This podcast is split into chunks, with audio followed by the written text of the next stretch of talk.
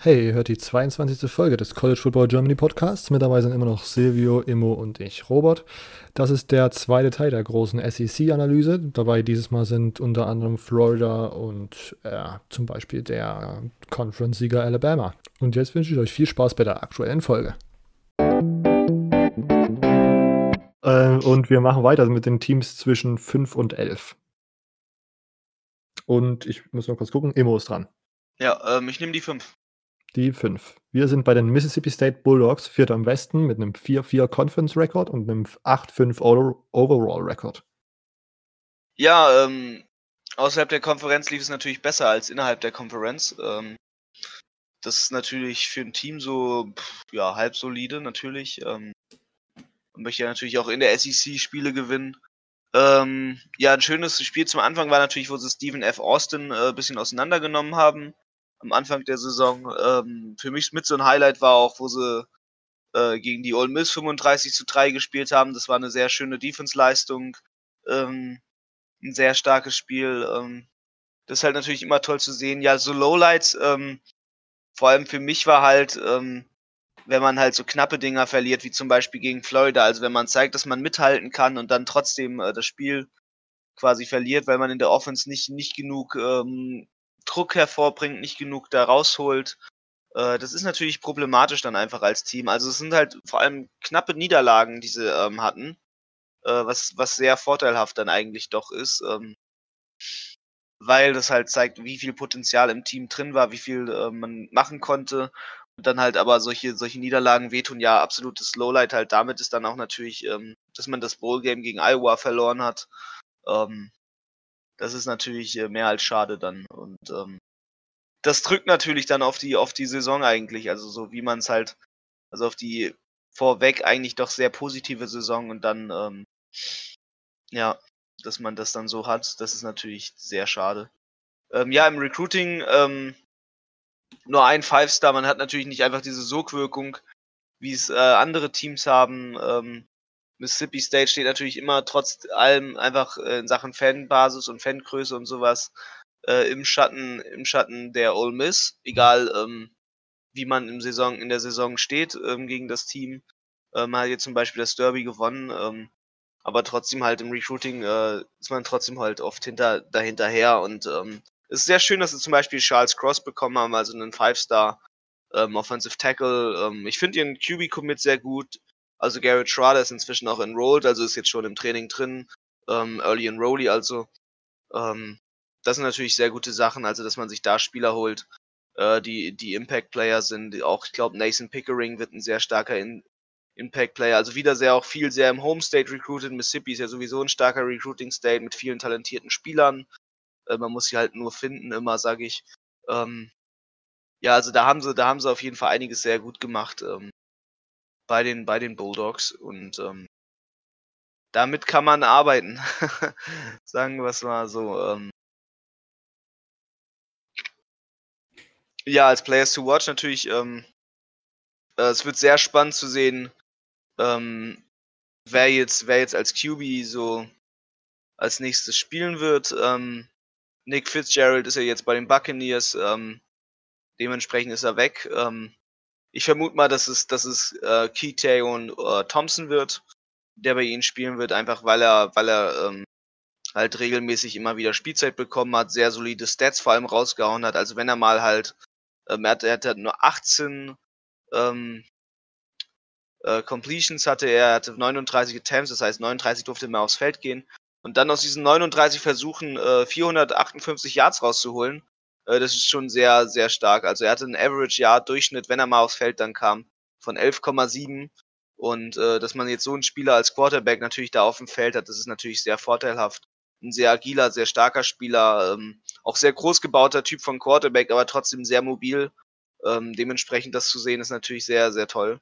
Ähm, ja, wer dann noch natürlich rausstechen wird, wird natürlich äh, Keelan Hill sein, äh, der zurückkehrt. Ähm, der Running Back, ähm, hatte eine halbwegs solide Saison, ähm, 117 Attempts daraus gemacht, äh, 734 Yards. Ähm, andere machen weniger, dementsprechend ist das schon, schon äh, gut zu sehen. Ja, ähm, was natürlich am meisten trotzdem noch mitschmerzt, ist natürlich der Abgang von Jonathan Abram.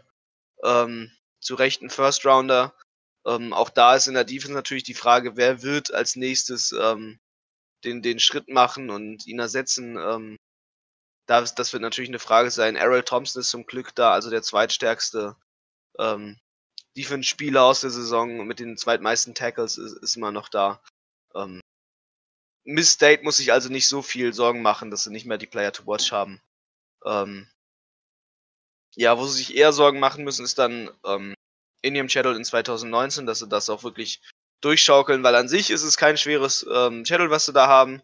Sie haben vor allem am Anfang leichte Gegner mit den, mit den Raging Cayunes, also der, der Louisiana University.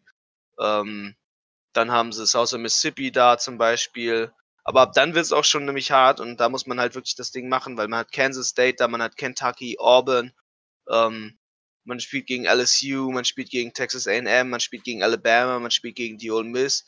Also man hat immer wieder im Schedule da wirklich starke Gegner drin und es ist ein echt meiner Sicht nach ein schon schon hartes Schedule, was man da spielen wird. Ja, und da muss man halt einfach dann dann so als als Make or Break und sowas haben ähm, von Anfang an ein Zeichen setzen. Also man muss Arkansas machen, man darf nicht gegen gegen Arkansas zum Beispiel strugglen, man muss Kansas State muss man machen. Ähm, auch Teams wie Auburn oder Tennessee müssen besiegt werden, damit du wirklich eine solide Saison fährst, weil ansonsten hast du auf einmal wieder innerhalb deiner Conference ein 4-4 und ähm, ich glaube nicht, dass man das bei Mississippi State ähm, möchte, auch wenn man Average ja quasi gewohnt ist. Okay. Ähm, Silvio, was denkst du? Könnte es dieses Jahr vielleicht sogar so ein bisschen äh, mehr als Average sein oder äh, denkst du, dass das ähnlich wird wie diese Saison? Ich glaube, dass es ähnlich wird wie ähm, die letzte Letzt. Saison, weil sie halt eben diese drei Top, Top Defensive Spieler alle verlieren mit Jeffrey Simmons, Montez Sweat und ähm, Jonathan Abram. Und ich glaube, das wird sich auf jeden Fall richtig auszeichnen. Man wird es richtig sehen, dass die weg sind. Ähm, und ich glaube nicht, dass sie die wichtigen Spiele gewinnen werden, um irgendwas ähm, Höheres zu erreichen als letztes Jahr. Okay, gut. Ähm, ihr seid beide sozusagen auf dem Average Train und da frage, ist meine Frage eigentlich nur, ob man am Ende irgendwie die Top 25 erreichen wird. Das hört sich jetzt beides eher so nach Nein an oder denkt ihr, dass es doch so ein bisschen zumindest besser sein kann oder dass man irgendwie weniger Competition hat um dieser Top 25 und dass man dann dort doch dann auch irgendwie reinrutschen kann oder seht ihr das nicht? Äh, Emo, du kannst ähm, gerne anfangen. Nee, ich sehe es, also ich sehe halt vor allem halt diese, diese, ähm, dieses ausgeglichene Channel, wo man halt dann eher so wirklich auf dieses Average bleiben wird und nicht die Chance hat, ähm, groß hoch zu rücken. Mhm. Okay, ja. und Silvio, du auch, oder? Ah, ja, also ich, ich würde eher dabei bleiben, dass sie da eher so immer, immer so im Mittelfeld bleiben werden. Okay. Gut, alles klar. Mississippi State ist abgehakt. Wir haben noch äh, die Nummern zwischen 6 und 11 und Silvio ist an der Reihe. Äh, dann nehme ich mal die äh, 9. Die 9. Wir ja. sind bei den Florida Gators, tied oh. für den ah. zweiten im Osten, 5-3 äh, Conference und 10-3 Overall Record. Wenn du willst, kannst du sie auch übernehmen. Gerne doch. Da habe ich mich auch extra vorbereitet. okay. Ähm, meine Highlights und Lowlight Games aus dem Jahr 2018 sind auf jeden Fall ähm, die äh, Lost, also die Els gegen Kentucky und Missouri. Das war einfach ärgerlich, dass man da solche Spiele verloren hat, die man in den vergangenen Jahren trotzdem einfach noch irgendwie äh, wuppen konnte. Kentucky war, glaube ich, irgendwie eine 30 Jahre plus Win-Streak. Mhm. Äh, und Missouri einfach ein krasser Dämpfer, dass man das nicht geschafft hat, da mehr als 17 Punkte zu erzielen das war einfach äh, blöd gelaufen in der Saison. Ähm, meine Highlight-Games waren gegen LSU und Michigan. LSU äh, mitten in der Saison kam für mich tatsächlich so ein bisschen überraschend. Ich habe LSU mit der krassen Defense tatsächlich ein bisschen weiter vorne gesehen als Florida in dem Game, wenn man das mal neutral betrachtet. Äh, hätte dann nicht gedacht, dass die Offense tatsächlich gegen diese LSU-Defense so gut scoren konnte und dann am Ende diese Interception, der glaube ich sogar zum Pick Six zurückgetragen wurde, war natürlich das Todesurteil für LSU und der äh, Bowl gegen Michigan, das war natürlich äh, jetzt außerhalb der Regular Season, aber es war einfach ein sehr guter Abschluss für eine äh, sehr gelungene erste Saison vom neuen Head Coach Dan Mullen. Imo, ähm, siehst du das auch so? Nein. okay. Ähm, Recruitment-mäßig dieses Jahr auch wieder okay. Ich glaube, noch innerhalb der Top 10 mit äh, dem neunten Platz der, äh, im nationalen Vergleich hat sich jetzt natürlich äh, zwischen dem äh, letzten National Signing Day oder der Signing Period und jetzt, jetzt zum heutigen Tag äh, ein bisschen verschlechtert, da es da so verschiedene, dem, das Jalen Jones und das Chris Steele Debakel gab, was jetzt natürlich nicht förderlich ist für die äh, Tiefe des Kaders im, in diesem Jahr. Äh, Jalen Jones, ein Four-Star Dual Threat Quarterback aus der Class of 2019, äh, wurde dann von einem von seiner Freundin oder zumindest von einer äh, Frau dann auf dem Campus angezeigt, weil es da, glaube ich, Gewaltvorwürfe gab. Ähm, und auch davor, äh, also er war dann auch tatsächlich äh, Room-Partner, also äh, Mitbewohner äh, mit Chris Steele, dem äh, Top-Prospect aus der 2019-Class.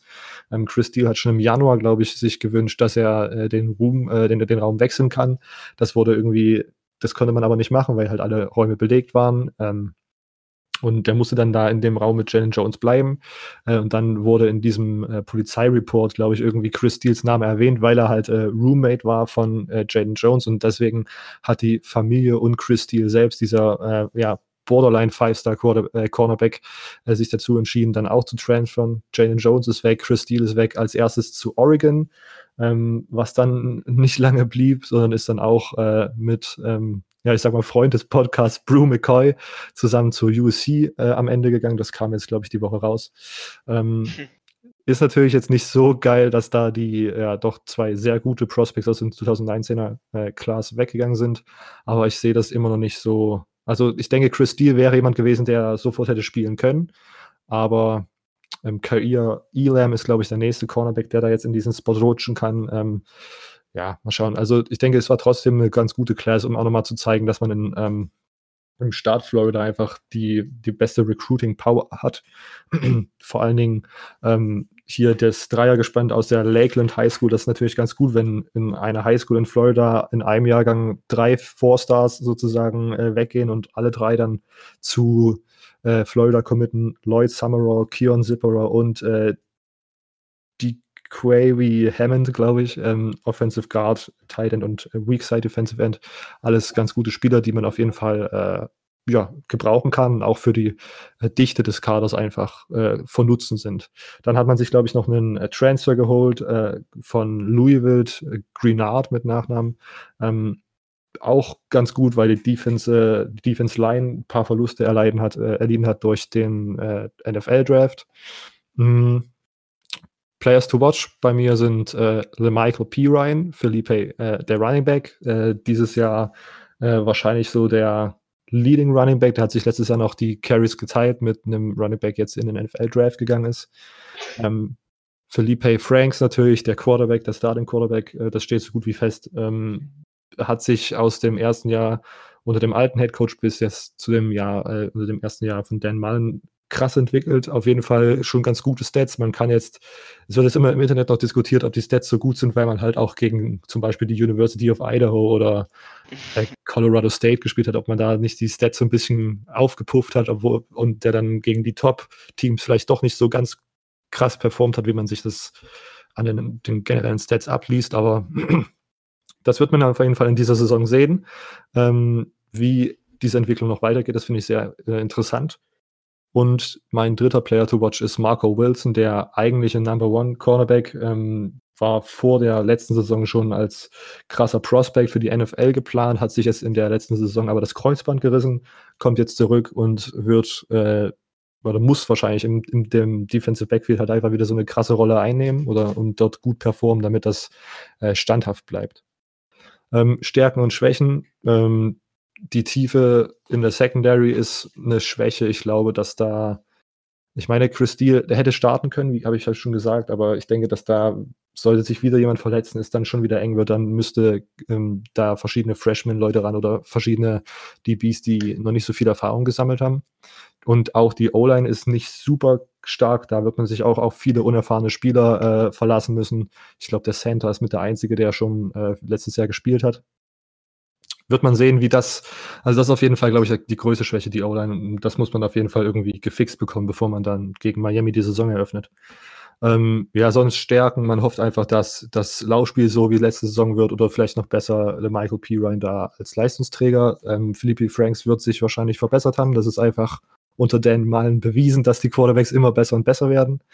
Ähm, die Offense Firepower auf jeden Fall ganz gut und ich würde auch sagen, die Secondary und die generelle Defense, äh, Linebacker und äh, ja, das Backfield sind auch Stärken, einfach äh, bekannt. Florida, äh, Florida ist bekannt dafür, einfach eine krasse Defense zu haben und ich denke auch nicht, dass das dieses Jahr irgendwie abschwingen wird.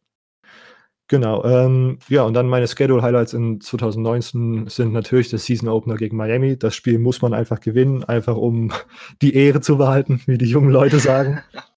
äh, und zu beweisen, dass man das beste Team in äh, Florida ist, im Staat Florida. Und auch generell ist ein Season Opener ja für die Psyche immer ganz wichtig, dass man das gewinnt. Und ich glaube, das wird am Ende auch ein äh, Win sein, den man, wenn man irgendwie in die, in die Playoffs einziehen möchte, den braucht man einfach auf dem Papier. Und gegen Auburn, ein äh, SEC West Team, was dieses Jahr geschedult ist, das finde ich auch sehr interessant, mal den Vergleich zu sehen. Auburn ja auch äh, haben wir jetzt, glaube ich, noch nicht besprochen gehabt. Nee. Aber Auburn ist ja auch immer jemand, da hat man hohe Erwartungen, dann sind sie nicht so geil. So wie letztes Jahr, an dem Jahr davor hatte man keine Erwartungen, da waren sie super. Also das ist auch so ein, mal schauen, wie, wie, das, wie das wird. Genau. Und sonst halt wie immer LSU und Georgia sind so die Spiele, wo man zumindest eins gewinnen muss, um da irgendwie oben mitzuhalten. Ähm, genau, das war's. will jemand von euch beiden noch ergänzen? Nee. Silvio? Nee. Im Detail erklärt. Nee, nicht, äh, nö. Okay. Alles klar, gut. Ähm, ja, meine Frage dann trotzdem an euch beide. Ähm, wird man als Florida am Ende der Saison äh, zwischen 1 und 9, also innerhalb der Top 10, äh, wird man da irgendwo gerankt sein oder denkt ihr, dass da ein unglücklicher Loss gegen Miami oder gegen Auburn zum Beispiel dafür äh, die, die, der Grund sein könnte, dass man vielleicht sogar noch knapp außerhalb der Top 10 landet? Schwierig. Ich glaube eher, dass ich glaube ja immer noch, dass Florida gegen Florida State verliert. ähm, äh, nee, ähm, hatte, ich glaube, ja, Top 10 sollte, sollte meiner Meinung nach schon drin sein. Ähm, okay. Wenn man gegen Miami gewinnt. Also das erste Spiel wird da direkt alles, äh, die ganze Saison in die, ja. Den Tone setten. Ja, genau. Okay. Und Immo, was denkst du? Top 10 äh, realistisch, oder? Nee, man hat ja gegen Michigan gewonnen, deswegen gönne ich es nicht. Ähm Aber ja, ja, ist schon äh, drin. Okay. Gut, da bin ich erstmal beruhigt, dass ihr da nicht äh, krasse andere Meinung seid. Und ich würde sagen, Silvio, du darfst jetzt trotzdem nochmal wählen ähm, zwischen den Nummern 6 und 8 und 10 oder 11. Äh, dann nehme ich die 11 die F. Wir sind bei den Tennessee Volunteers. Siebter im Osten, 2-6 Conference und 5-7 Overall Record. Ja, Tennessee, ich habe es ja schon öfters gesagt, ist so eine, so eine Wundertüte jedes Jahr. Ähm, und jedes Spiel eigentlich dann auch wiederum. Entweder man bekommt einen Tennessee, wo man denkt, wow, woher kommt auf einmal die Leistung? Und dann bekommt man so ein äh, Tennessee, das im ersten Saisonspiel gegen West Virginia 40 zu 14 verliert. Ähm, ja, man hat letztes Jahr die Highlights letztes Jahr war auf jeden Fall, dass man dann auf einmal gegen Nummer 12 Kentucky im drittletzten Spiel von der Saison 24 zu 7 gewinnt und dann noch 21 Auburn mit 30 zu 24 besiegt, ähm, gegen Auburn sogar auswärts, wo man sich dann ab und zu schon so an den Kopf fasst und denkt, hä, wie kann das gerade passieren? Und dann verliert man jedoch wieder 50 zu 17 gegen Missouri oder 38 zu 13 gegen Vanderbilt. Ähm, ja, also so, so eine reine Wundertüte Tennessee letztes Jahr gewesen. Ähm, ich würde sagen, die Niederlage gegen Missouri war so dieser abgrundtiefe Tiefpunkt. Und auch die Niederlage gegen ähm, Vanderbilt dann im letzten Spiel, weil sie dadurch dann ja belegt haben, dass sie nicht in ein äh, Ballgame kommen, weil sie ja da die Saison mit 5-7 beendet haben ja, nächstes Jahr bin ich jetzt gespannt, was dann wird, weil sie haben ihren Offensive Coordinator ähm, gewechselt, Tyson Helton. Ähm, ja, der ist als äh, neuer Head Coach zu der Western Kentucky gewechselt. Sie haben dadurch einen neuen bekommen, und zwar ähm, Jim Chaney. Ja, der war davor Offensive Coordinator bei Georgia. Von daher vielleicht ein Plus, man weiß es nicht. Also ich glaube auf jeden Fall, dass die Defense ein bisschen besser werden kann als letztes Jahr, was eigentlich auch nicht, nicht so schwierig sein sollte. Ähm, zudem kriegen sie auch einen neuen Defensive Coordinator mit Derek Ansley. Ja, ich, also neuer Coaching-Staff, ich denke, das wird mal ja, positiver laufen, weil noch schlechter kann es eigentlich nicht laufen, von Zeit zu Zeit zumindest. Und zwar Derek Ansley kommt von ähm, Alabama, glaube ich. Da war da unter Jeremy Pruitt auch Assistant, als Jeremy Pruitt bei Bama Defensive Coordinator war. Meiner Meinung nach ist ein Spieler, auf den man auf jeden Fall achten soll, ist der Quarterback nächstes Jahr. Und zwar heißt der ähm, Jimmy, na, den Nachnamen immer, Edney Jarrett Guar Guarantano. Ja, ich hoffe, es mhm. äh, hat, hat, hat letztes Jahr von Zeit zu Zeit mal wirklich gut gespielt und dann mal wieder schlecht. Und also halt so, ja, er hat so ein bisschen in seinen Stats sieht man auch so, hm, das halt so typische Tennessee-Spiele halt. Ähm, insgesamt hat er da am Ende 1900 Passing Yards gehabt, 12 Touchdowns zu nur drei Interceptions, was relativ gut ist. Ähm, aber wenn man so die Passing Yards mal anschaut von Spiel zu Spiel und Completion Percentage, dann ist das immer so ein Bergauf, Bergab, Bergauf, Bergab. Ja. Ja, offensiv war es letztes Jahr nicht so gut. Äh, mal schauen, ob jetzt mit Cheney die Offense besser laufen wird. Cheney hat bei Georgia äh, die Offense so hingerichtet, dass er die Nummer 2 war, wenn es zu Scoring kommt in der SEC mit 37 Punkten pro Spiel. Ich glaube, äh, Tennessee hatte letztes Jahr 25 oder so. Ähm, von daher ist die Frage, ob er halt dieses Potenzial von äh, Guarantano, ich, ich, weiß echt nicht, wie man den ausspricht, äh, ja, sozusagen auf das nächste Level bringen kann. Wenn jedoch äh, der Quarterback ausfallen würde auf irgendwelche Weise, was man natürlich nicht hofft, ähm, dann sieht es unten ein bisschen dünner aus, weil man hat äh, keinen erfahrenen äh, Quarterback mehr. Man hat nämlich nicht mal mehr einen anderen Scholarship Quarterback, weil äh, Keller Kreis, der Backup, ist als Graduate Transfer weggewechselt. Und deshalb sieht es da jetzt ein bisschen ja, dünner aus. Äh, zudem die Offensive Line war letztes Jahr nicht gut und sie haben eigentlich einen Offensive Tackle, der einer von den besten Offensive Tackle im ganzen College Football ist. Ähm, und zwar äh, Trey Smith, aber Trey Smith hat irgend so eine Lungenkrankheit. Äh, von daher ist die Frage, ob man über, ob er nächstes Jahr überhaupt spielen kann oder ob überhaupt jemals wieder spielen wird. Äh, sie haben jedoch ein paar gute Recruits geholt und zwar zum Beispiel ähm, Daniel Wright. Das war einer von den ähm, Top Offensive Tackle Recruits und von denen wird man dann natürlich auch direkt erwarten, dass sie reinkommen und vermutlich von Tag 1 an starten werden. Das ist einmal Daniel Wright, der Nummer 2 Offensive Tackle, 5-Star Recruit und äh, Morris, der Nummer 6 Offensive Tackle, auch 5-Star Recruit. Ähm, und insgesamt hatten sie dann die Nummer 12 Recruiting Class, was relativ stark war, eigentlich meiner Meinung nach, weil sie in den letzten Jahren immer nur so in den 20er-Bereich waren. Und ja, vor allem die Offensive Tackle Recruits, von denen kann man viel erwarten. Und auch zwei von meinen Spielern, die man auf jeden Fall ein Auge drauf werfen soll, weil die werden auf jeden Fall irgendwann, zumindest einer von beiden, wird irgendwann spielen werden. Und wenn es gut laufen wird in der Offensive Line, dann können die beiden da durchaus einen großen, ja, eine große Beteiligung daran haben. Äh, das sind eigentlich auch so meine einzigen Spiele, auf die man richtig äh, schauen soll. Ähm, einer wäre vielleicht noch äh, Marquise Callaway, der Wide Receiver. Hatte nie so wirklich hohe Stats, auch wenn er, er war letztes Jahr halt Leading Receiver mit 590 äh, Receiving Yards, was natürlich nicht so ja, riesig ist oder nicht so atemberaubend, aber er ist trotzdem relativ guter ähm, Wide Receiver, ähm, der auf jeden Fall auch ein Grund dafür ist, dass äh, Jared Guarantano doch dann ab und zu relativ Erfolg hatte. Ja, was kann man nächstes Jahr von Tennessee erwarten? Das ist natürlich immer so die Frage bei Tennessee. Wahrscheinlich wird es wieder so eine Saison geben, wo es auf und ab geht.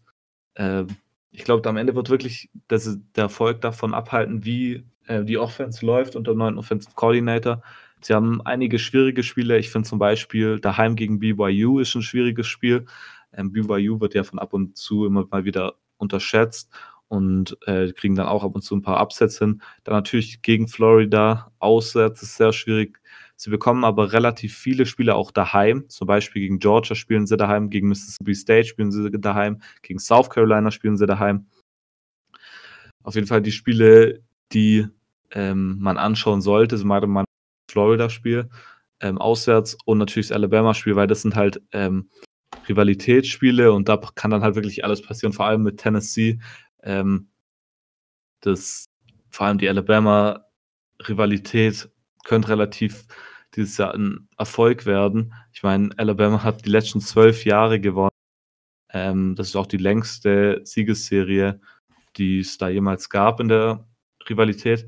Und ich habe irgendwie dieses Jahr so ein Gefühl, dass Tennessee da dieses Jahr vielleicht ein bisschen mehr reißen kann als in den letzten Jahren. Von daher ist, sind die Tennessee äh, Volunteers nächstes Jahr ein Team, das, auf das man meiner Meinung nach ein Auge würde, wie eigentlich jedes Jahr, weil man eben nie weiß, was kann Tennessee jetzt wirklich machen. Okay. Ähm, Immo, was denkst du? Äh, willst du noch irgendwas ergänzen zu diesem, zu dieser Aussage, zu der äh, Einschätzung von Tennessee? Ähm, nicht wirklich. Also ich glaube, ähm, das ist schon sehr gut gesagt, dass insbesondere auch dieses, dass, dass Tennessee immer wieder eine Wundertüte ist. Ähm, und so sehe ich das halt auch vor allem, dass es halt, wie gesagt, diese Wundertüte halt ist. Und riechst du auch schon den Upset gegen Alabama? Nein. Okay. Ich, Sehr Ich gut. habe gesagt, dass ich einen Upset siege. Ich sag nur, dass es knapper wird als sonst. Ich habe gehört, du hast ein Bauchgefühl, dass sie dieses Jahr gewinnen werden. Ja, okay, dann, dann gehe ich jetzt doch damit. Jawohl. Tennessee gewinnt dieses Jahr gegen Bama. Holy. okay, okay, okay. Ja, ja, ja. Gut, ähm, meine Frage zu Tennessee. Das Recruiting war ja tatsächlich überraschend gut, fand ich zumindest. Ähm, 12 auf Nummer 12 National. Was denkt ihr, wie lange dauert es noch, bis äh, die University of Tennessee wieder so Top 15, 15 ist? Silvio gern. Boah, wie gesagt, Tennessee ist so eine Wundertüte. Kann dieses Jahr auch schon passieren, wenn es alles, sage ich jetzt mal, auf komische Weise verläuft. Aber ich schätze, so in drei Jahren sollten sie wieder dabei sein, vor allem wenn sie so weiter recruiten, wie sie es letztes Jahr getan haben. Immo, siehst du es ähnlich oder denkst du, es Mm, braucht noch ein bisschen länger? Ich weiß gar nicht, ob es wirklich länger braucht. Ich glaube einfach, es wird weiterhin dabei bleiben, dass sie halt so wundertütenmäßig unterwegs sind. Okay. Gut. Ähm, Tennessee abgehakt. Wir haben noch die Nummern 6 bis 8 und 10. Und Immo ist an der Reihe. Mm, Ich nehme 8. Die 8. Wir sind bei den Auburn Tigers. 5 im Westen, 3-5 äh, Conference Record und ein 8-5 Overall. Ui, ja, Auburn. Äh, das Team, von dem man immer hofft, dass sie Alabama besiegen. Ähm, weil sie immer, erstaunlicherweise es ja immer schaffen, Alabama dann doch mal eins auszuwischen, alle Jahre wieder. Und das wird ja dieses Jahr Tennessee machen. Ja, ach so, ach so, okay. Ja, ja. ja. Ähm, was waren die Highlights? Ähm, ja, ein Sieg gegen Alabama State ist natürlich ein Highlight, aber es ist nicht das Alabama, sondern nur das Alabama State äh, aus der FCS. Ähm, ich fand es gar nicht so krass. Also, sie hatten oft viele Spiele, die waren halt sehr balanciert, also knappe Siege eher. Äh, sie haben immer wieder die Gegner rankommen lassen, so ungefähr. Ähm, an sich ja nicht so überproblematisch, aber es ist halt schon ähm, erstaunlich halt. Also das, das erklärt halt, warum sie auch einige Niederlagen hatten. Also für mich das, das größte Highlight-Game war eigentlich ähm, das Spiel gegen Texas A&M, hauptsächlich weil es, weil es spannend war. Ähm, 28, 24. Ähm, Lowlights natürlich, dass sie, dass sie gegen Alabama ähm, äh, verloren haben äh, weil man halt immer wieder drauf pokert, dass Auburn ja Alabama schlagen könnte. Ansonsten, was ich noch als Highlight erwähnen kann, ist natürlich das Bowl-Game. Äh, 63-14 Sieg gegen Purdue, gegen ein Purdue-Team, von dem man äh, immer wieder Überraschungen in der Saison erlebt hat. Ähm, ja. Ähm, vom Recruiting her muss man sagen, ähm, geht's eigentlich voll klar, was da so jetzt alles kommt. Äh, sie haben halt sich wieder geschafft, ein paar Five-Star-Recruits zu sichern. Äh, sie kriegen mit JJ Wilson zum Beispiel einen sehr guten Transfer übrigens von der Arizona State, ähm, worüber man sich sehr gut freuen kann. Ja, sie haben ähm, Owen Papo, haben sich den besten Outside-Linebacker geholt. Ähm, aus dem startet Georgia. Dann haben sie mit Bo Nix absolut äh, Top-Quarterback äh, meiner Meinung nach sich geholt. Da sich einen Five-Star zu holen, ist, ist natürlich nicht ohne. Ähm, und das wird natürlich, das wird natürlich den einiges bringen. Ja, jetzt ähm, geht's natürlich, geht's natürlich in die in die Saison langsam wieder. Ähm, und man muss halt gucken, wie man da, wie man da überhaupt beobachten kann. Denn äh, Jared Stidham ist ja ist ja weg. Der ist ja jetzt bei den bei den Patriots. Mal gucken, was daraus wird. Ähm, Ähm, aber sie haben natürlich trotzdem jetzt, also zum einen halt mit Bo Nix haben einen sehr guten Incoming, Incoming ähm, Freshman Quarterback. Da muss ich mal schauen, muss man mal selber schauen, ob, ob der halt spielen wird. Ähm, dann haben sie einige sehr interessante Freshmen halt letztes Jahr aus der Recruiting Class. Also sie hatten ja letztes Jahr schon sehr gut recruited. Da ist zum Beispiel ein Spieler wie Anthony Schwarz, ähm, der sich sehr hervorgetan hat in der Saison, ähm, der ein Average von, von 16,2 Yards hatte ähm, pro, pro jedes Mal, wenn er den Ball hatte.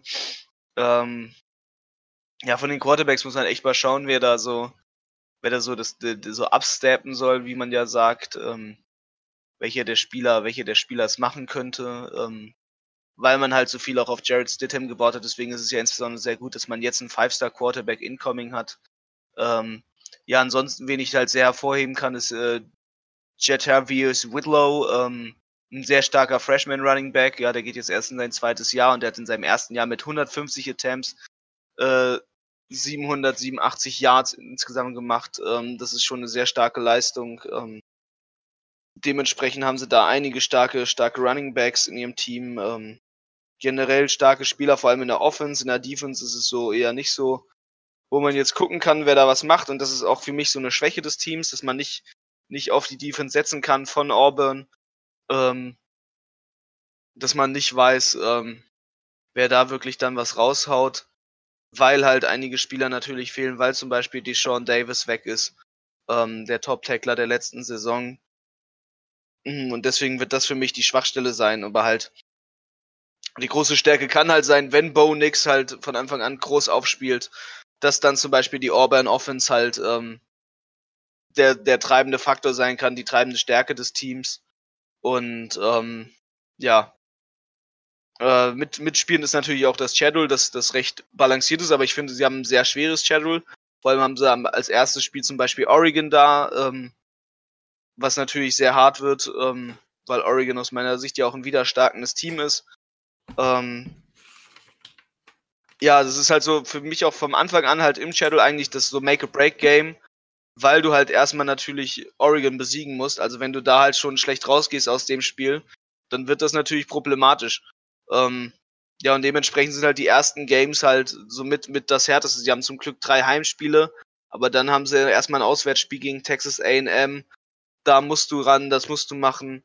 Dann haben sie später noch drei Auswärtsspiele hintereinander, Florida, Arkansas und LSU, also alles, alles Games, die tough sein können, insbesondere halt auch, weil man zum Beispiel bei Arkansas das nicht erwarten, erwartet, dass halt da ähm, vielleicht Arkansas stark aufspielt und, und bei Florida und LSU weiß, dass die stark aufspielen werden. Also halt ähm, teilweise recht, recht richtig toughe Games, die da Auburn dieses Jahr hat. Und dann halt zum Abschluss der Saison nochmal gegen Bama ähm, da ein Game, wo natürlich es nochmal um alles geht. Alles klar. Ähm, äh, Silvio, willst du noch irgendwas ergänzen? Nö, passt eigentlich alles. Alles klar. Meine Frage zu Auburn. Ähm, wie wird der Rekord, äh, der Rekord gegen äh, Oregon, Texas AM, Georgia und Florida aus, aussehen. Also wir haben vier Spiele. Was denkt ihr? 4-0, 3-1, 3-2, äh, 3-1, 2, ähm, 2. Ich sehe ein 1-3. Irgendwo sieht ein 1-3, aha. Aber du willst du verraten, gegen wen sie das, den Sieg holen? Ähm, Musst du nicht. Holen sie? Ja, okay, nee, muss ich nicht. Gut. Okay. Nee. ich hätte okay, natürlich äh, gesagt Florida. Na klar. Na klar. Nein, Oregon. Es ist ja, wenn. Ich glaube Oregon, wenn. Okay. Silvio? 2-2. Äh, Alles klar. Ähm, und ich sage auch 1-3. Wir werden das auch mal bei Instagram in die Abstimmung, äh, wie ihr das seht, die Zuhörer, ähm, Augen aufhalten bei Instagram. Gut. Ähm, ganz easy, wir machen weiter. Wir haben noch die Zahlen 6, 7 und 10. Und Silvio ist an der Reihe. Nee. Ah, doch, ich bin sogar dran. Äh, dann ja. nehme ich doch die 10. Schaffen wir die raus. Die 10. Äh, wir sind bei den Alabama Crimson Tide. Erster im Westen, 8-0 äh, Conference Record und ein 14-1 Overall Record. Ja, was soll man vieles über die Crimson Tide sagen? Ich glaube, das lässt sich relativ schnell abarbeiten. Ähm, ja, nichts Besonderes eigentlich von Bama. Man erwartet ja mittlerweile ins National Championship Game kommen. Das heißt mittlerweile, schon seit mehreren Jahren, mittlerweile, ja, seit mehreren Jahren bedeutet mittlerweile. Äh, das Highlight der Saison, ja, ich meine, wenn man immer gewinnt aus das National Championship Game, gibt es eigentlich nur Highlights, aber es gab eine bestimmte Zeit, und zwar ähm, Anfang November, da haben sie erst gegen äh, Nummer 4 LSU gespielt und dann gegen Nummer 18 Mississippi State. Und die Spiele haben sie jeweils natürlich beide gewonnen. Ähm, aber in beiden Spielen haben sie nicht einmal kassiert. Sie sind am Ende 53 zu 0 in den beiden Spielen gegangen. Ähm, das muss auf jeden Fall das Highlight gewesen sein, vor allem LSU ähm, zu schlagen daheim, äh, auswärts, also bei LSU daheim ähm, und gegen Mississippi State, beides gerankte Teams. Ja, das Lowlight war natürlich das äh, National Championship Game, wo sie dann ordentlich weggeputzt wurden mit 44 zu 16. Äh, ja, äh, anderes Tiefpunkt gibt es eigentlich nicht. Vielleicht noch die erste Hälfte gegen äh, The Citadel. Fand ich ganz witzig, weil in der ersten Hälfte lagen sie, glaube ich, noch hinten und am Ende haben sie dann 50 zu 17 gewonnen. Äh, und alle haben gedacht, jetzt verliert Alabama gegen ein FCS-Team. äh, ja, war dann natürlich nicht so. Äh, Recruiting, ja, wie immer top. Äh, sie hatten die Nummer 1 Recruiting-Class, die allerbeste. Ähm, sie hatten drei der Top 7 Recruits. Ähm, und von allen erwartet man, dass sie eigentlich im ersten Jahr direkt spielen werden und direkt ja, teilhaben werden am Erfolg von Alabama. Ähm, man hat zum Beispiel Antonio Alfano geholt, äh, der Nummer 5 Overall-Spieler, Top äh, Side Defensive End, Trey Sanders, der Top Running Back, Evan Neal, der Top Offensive Tackle. Ähm, wenn man weiter runtergeht, das geht so weiter. Sie hatten insgesamt in den Top 112 Spieler. Ähm, das ist fast unglaublich. Das ist so wie Clemson in der 2020 Recruiting Class. Ein bisschen schlechter als Clemson, aber ja, Players to watch sind eigentlich alle. Ich meine, man hat Tua, Tango Vailoa als Quarterback, Jerry Judy als Wide Receiver, ähm, nochmal Wide Receiver, äh, Henry Rux, äh, Running Backs, ähm, äh, wie heißt der?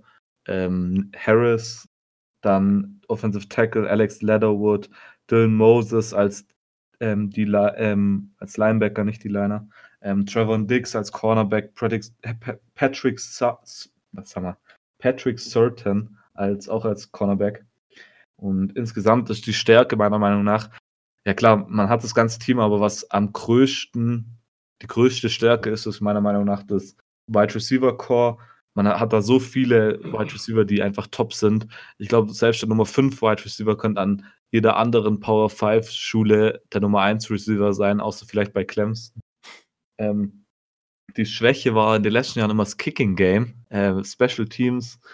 Da gab es den ein oder anderen Wutanfall auch von Nick Saban. Ähm, aber da gibt es jetzt vielleicht die Lösung, weil man hat den Top Kicking Recruit geholt und der kommt auch aus Alabama, aus dem Staat. Und ich glaube, der könnte da vielleicht ein bisschen das Ruder rumreißen. Äh, Schedule Highlights, ja. Wenn man davon ausgeht, dass Alabama wie immer eigentlich fast jedes Spiel gewinnt, äh, gibt es eigentlich wenige Highlights. Ähm, aber ich würde sagen, natürlich, äh, das Spiel gegen Auburn ist immer ein Top-Spiel, auf das man sich freut, weil, wie Imus gerade vorhin ja gesagt hat, weil man immer von Auburn erwartet, dass sie ähm, den Iron Bowl gewinnen und damit ähm, Bama besiegen. Weiteres Spiel vielleicht noch at Texas AM, könnte auch noch interessant werden, je nachdem, wie Texas AM in diese Saison kommt. Ähm, sonst abgesehen, also LSU natürlich immer ein Top-Spiel. Äh, Tennessee habe ich ja vorhin schon gesagt. Ähm, ja, eigentlich, man erwartet aber eine undefeated Season. Wärmer. Äh, da ist eigentlich alles ein Highlight, wenn man jedes Spiel gewinnt. Alles klar. Ähm, Immo, irgendwelche Ergänzungen? Nö, ich finde es ganz gut. Also Bama ist halt wirklich, ne, also immer wieder top im Recruiting, immer wieder top in der Saison, immer wieder top im Spiel und deswegen ist es ja auch für mich äh, der Favorit darauf, wieder gegen Clemson im Finale spielen zu dürfen. Alles klar. Gut, meine Frage zu Alabama. Äh, Silvio, du darfst als erstes antworten. Jerry Judy, over oder under 1300 Reception Yards? Äh, Nochmal als äh, Stat, letzte Saison hatte er 1315. Over. Silvio geht mit over. Immo? Äh, ich gehe mit under, weil sie auf ihn vorbereitet sind. Alles klar. Und for the record, ich gehe auch mit over. Ähm, Mal schauen, wie sich das ausspielen wird. Gut, wir sind noch mit den Nummern 6 und 7 am Start und Imo ist an der Reihe. Äh, dann nehme ich Nummer 6. Nummer 6, wir sind bei den äh, Vanderbilt äh, Commodores. Sechster im Osten, 3-5 Conference und 6-7 Overall Record. ja, ich würde sagen, ähm, Vanderbilt vor allem ähm, hat mich überrascht.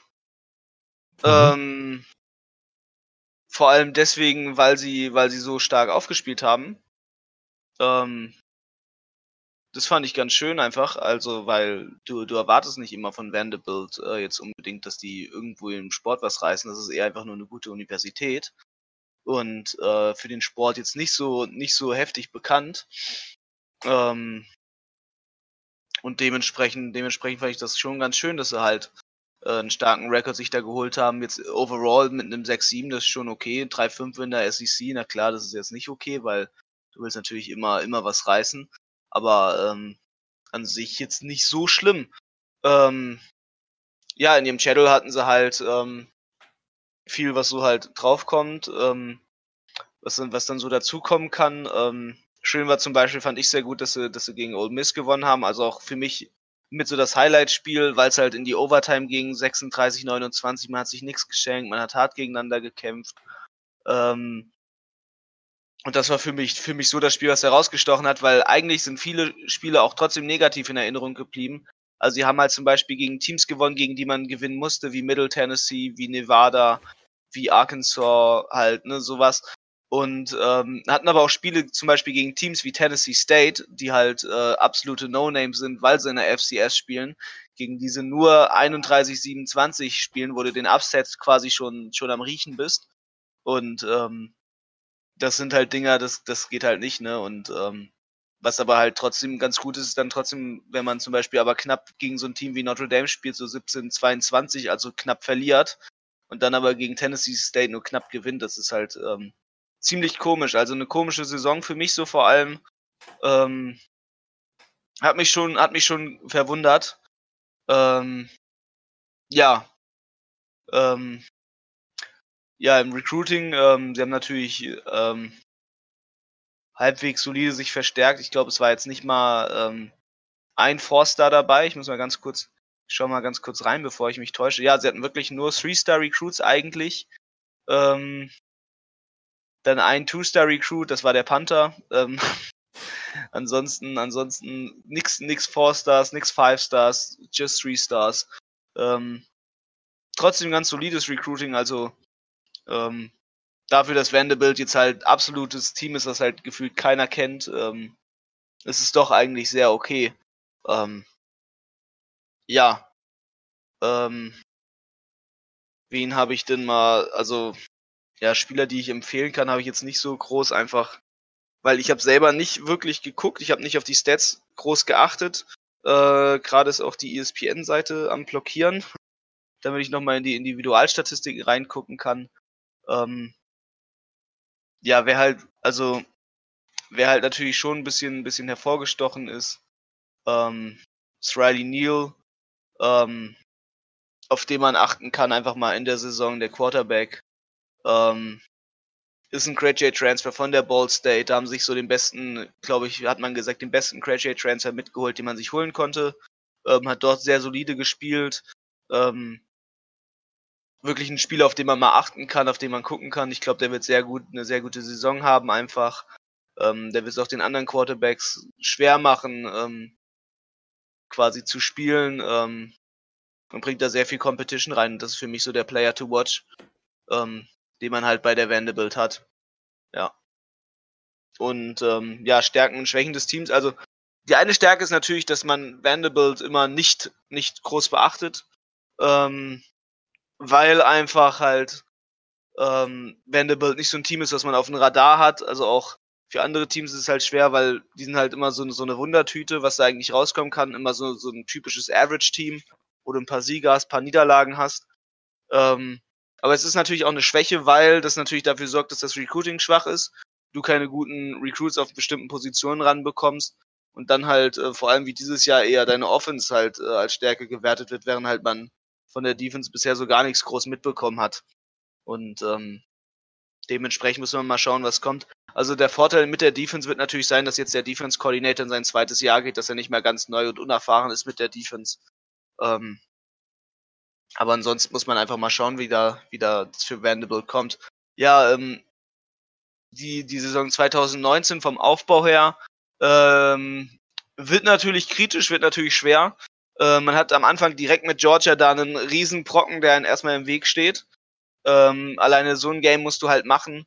Dann hat man, hat man mit Purdue, der LSU direkt am Anfang richtig starke Gegner. Das heißt, du hast drei starke Gegner direkt erstmal äh, dahinter. Übrigens ganz interessant ist das Game gegen Purdue, was sie ja als zweites Spiel haben 2019.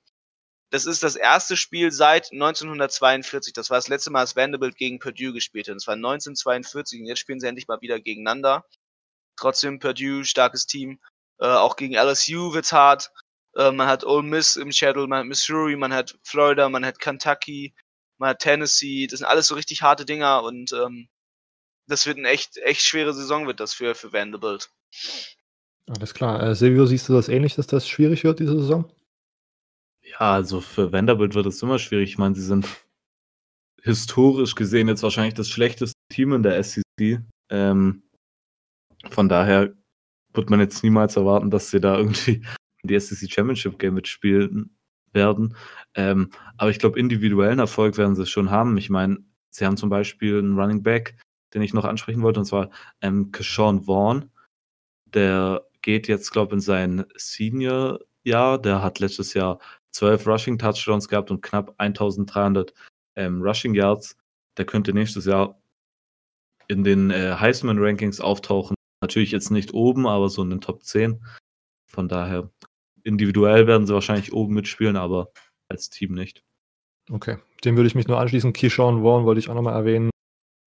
Florida ganz gut gespielt. Das war das einzige Spiel, was ich äh, von Vanderbilt gesehen habe. Und ich habe jetzt gerade nochmal die Stats aufgeschlagen. Er ist auch tatsächlich Preseason All-American und Preseason All-SEC und sowas. Also der, auf den sollte man wirklich mal sein Auge werfen. Ähm, geht in seine Senior Season, das war richtig. Okay, ähm, Frage zu Vanderbilt. Kann man einen positiven Rekord in 2019 erreichen? ist ja im 2018, sage ich mal, knapp vorbei. Ähm, ich glaube, sie werden wieder knapp vorbei äh, schießen an dem, an dem, an so einem 7-6, sondern wieder auf so ein 6-7 kommen. Mhm. Und übrigens muss ich ganz schnell einwerfen, ich habe ja eben gesagt gehabt, ich glaube, die sind, äh, also generell, dass ich meinte, sie werden generell schlecht in, in, in Sportarten. Also eher nicht zum, zum Uni zum Studieren. Stimmt aber nicht. Äh, ihr Rodeo-Team ist sehr erfolgreich. Ähm, naja. und sie sind gut im Baseball, aber ähm, Baseball, also, Top Baseball. In Deutschland halt das, äh, also sowas halt, ne? In den USA Baseball natürlich top, lieben alle, aber ähm, ja, wenn man sich auf Football bezieht, bringt dir das trotzdem nichts. Ähm, ja. Alles klar. Und, und Silvio, was denkst du? Ähm, positiver Rekord 2019 möglich? Hm, ich würde auch eher Nein sagen. Äh, okay. Aber jetzt belegen kann ich das nicht, ist eher als so ein Gefühl. Aber ich, ich denke auch, dass äh, Tennessee dieses Jahr gegen Alabama gewinnt. Also okay. kann man dem, glaube ich, nicht so viel trauen. okay.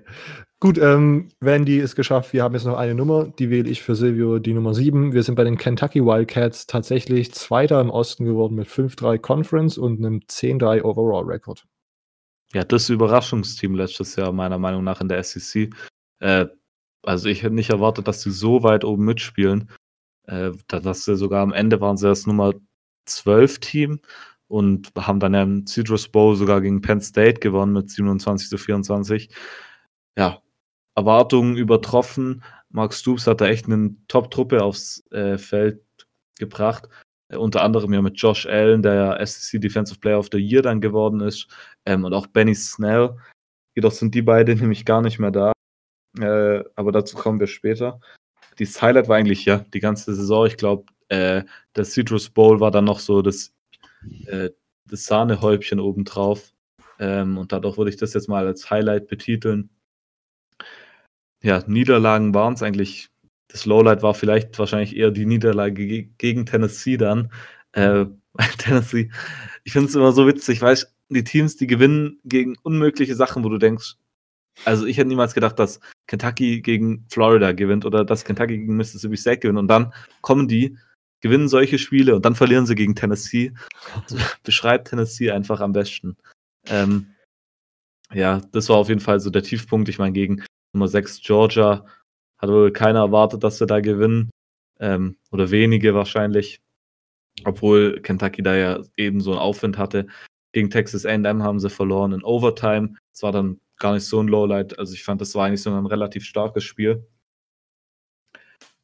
Ja, Recruiting hat sich jedoch das eine Jahr nicht viel positiv drauf aus, ausgeweitet oder aus, ausgezahlt. Ähm, sie haben die Nummer 35 äh, Recruiting Class overall, Nummer 12 in der SEC.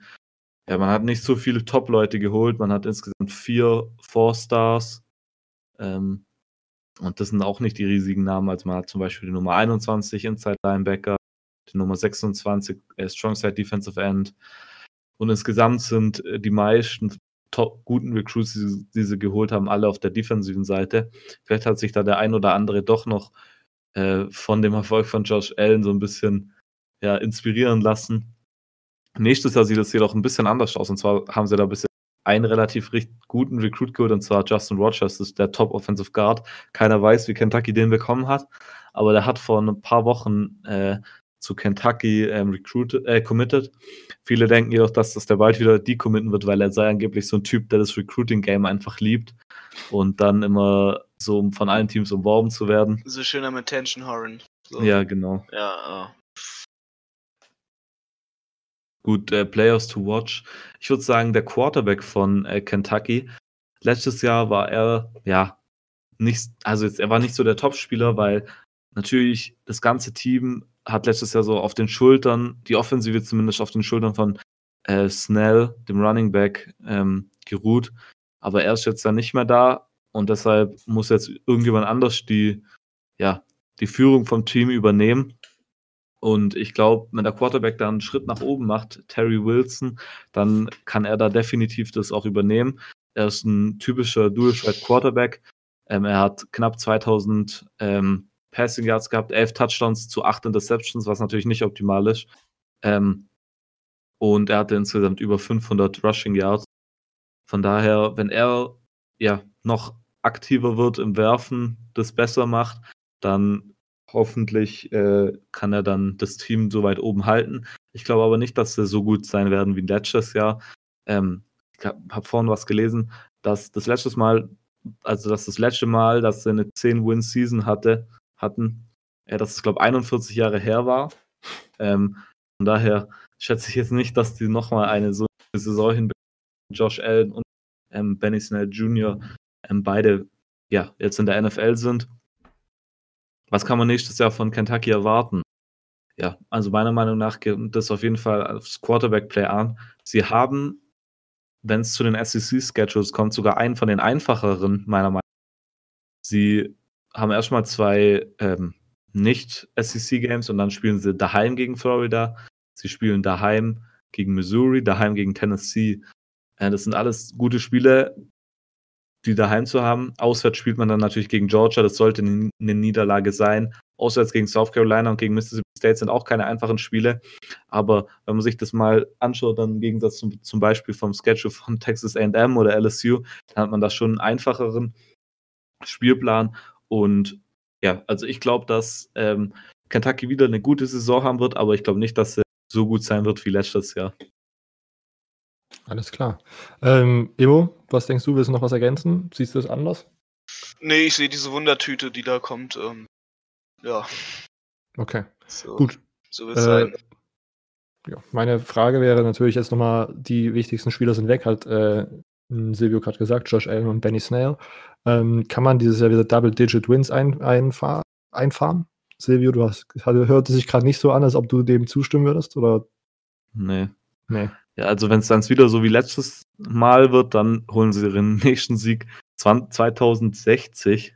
Ah ja, gut. Äh, aber wer weiß, also ich glaube nicht, dass sie zehn, zehn Siege nochmal holen. Dafür sind halt die zwei Top-Spieler weg und das wird sich auszeigen. Man denkt dann immer, ja, zwei Spieler, das sind ja doch nicht so viel, aber wenn das halt solche Spieler sind, dann wird sich das sehr auszeichnen. Okay. Immo, was denkst du? Mm. Double Digits möglich?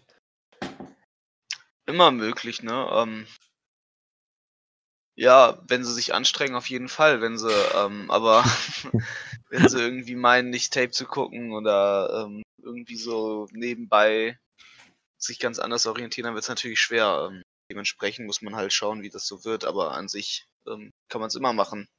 Müssen sich okay. nur Mühe geben. Gut. Ähm, damit sind wir mit der SEC durch. Wie immer könnt ihr uns gerne Feedback dalassen auf Silvios Facebook-Seite, College Football Germany. bei Immo auf Twitter, at ojustimmo, auf meiner Twitter-Seite College Football News Germany oder ganz klassisch per E-Mail, collegefootballger at web.de. Alles klein und zusammengeschrieben. Ähm, sonst immer gerne auf Instagram folgen. Die 100 Abonnenten haben wir geknackt. Erstmal danke dafür und ja, wir werden die Familie vergrößern hoffentlich. Gerne Rezension und eine Bewertung dalassen, wenn das in eurem Podcast-Player möglich ist.